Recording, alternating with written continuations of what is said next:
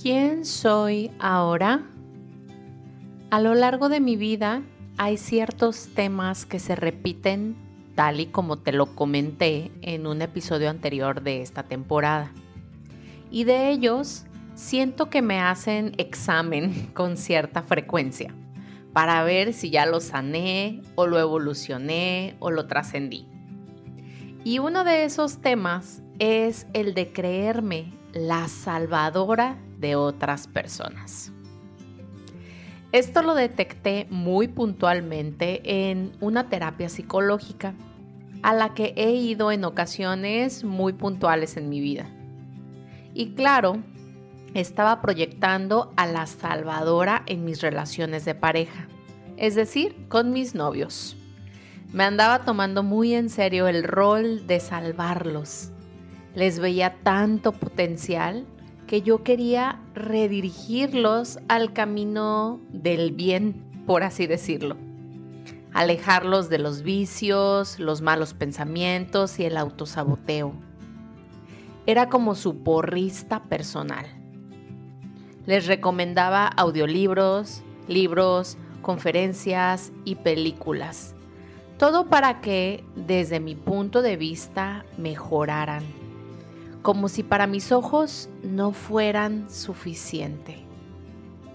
Después me di cuenta que también lo intentaba hacer con mis amigas más cercanas. Internamente las juzgaba, pues creía que estaban desperdiciando su potencial, cayendo en errores creativos y repitiendo conductas que las ponían en las mismas situaciones de carencia y enfermedad. Y yo sentía esta urgencia, esta necesidad de salvarlas, de rescatarlas de sí mismas. Y si bien es cierto que esto viene de un instinto primitivo de mamá y papá salvándome cada vez que me caía o una sobreprotección de su parte, fue que con el tiempo me di de frente con mi ego de hecho, todavía me lo encuentro a veces. Primero, he aprendido que no soy salvadora de nadie, que el trabajo en esta experiencia humana es individual, que cada quien es protagonista de su propia historia y lo más fuerte es que cada uno eligió vivirla de esa manera y la sigue eligiendo en el día a día, cosa que me toca respetar. Y en segunda, qué fuerte darme cuenta que mi ego necesitaba reconocimiento. Ser reconocida por haber ayudado a alguien, por haberla salvado y que se hiciera viral dicho reconocimiento, que se hablara de mí y se me recomendara como novia, como amiga, como coach, como mujer sanadora. ¿What? O sea, entiendo que el ser humano tiene esta necesidad básica de ser reconocido, pero ¿hasta qué extremo? ¿Hasta qué límite si este reconocimiento viene de otros y no de mí misma?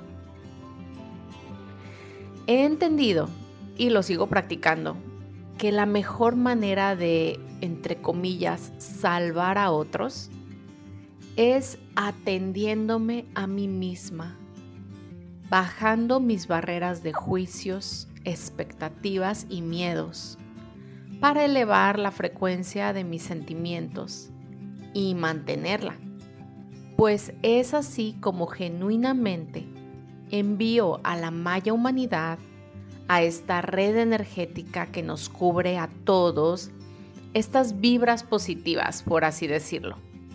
Y por ende, todos nos beneficiamos. Es como dar consciente y desinteresadamente. ¿A quién exactamente estoy beneficiando con mi elevación propia? No sé. Y a la vez siento que es a todos pero lo hago pues practico la creencia de que todos somos uno y el beneficio es hacia todos los involucrados en este proceso de responsabilidad creativa. Esto sigue siendo parte de un trabajo constante de mi día a día. Atenderme a mí para indirectamente apoyarte a ti, desmitificando a la vez la creencia de que esto es egoísmo y que está mal solo ver por nosotros, recordando a diario que esta vida es tan solo un juego de colores. Gracias por estar aquí y compartir este episodio con tus personas luz, personas que quieres ver felices y en calma. Te invito a reflexionar más a profundidad sobre los temas en nuestros episodios en nuestro nuevo canal de difusión en Instagram, donde también puedes localizarme y así co-crear. Encuentra el enlace en la descripción de este episodio. Bendiciones.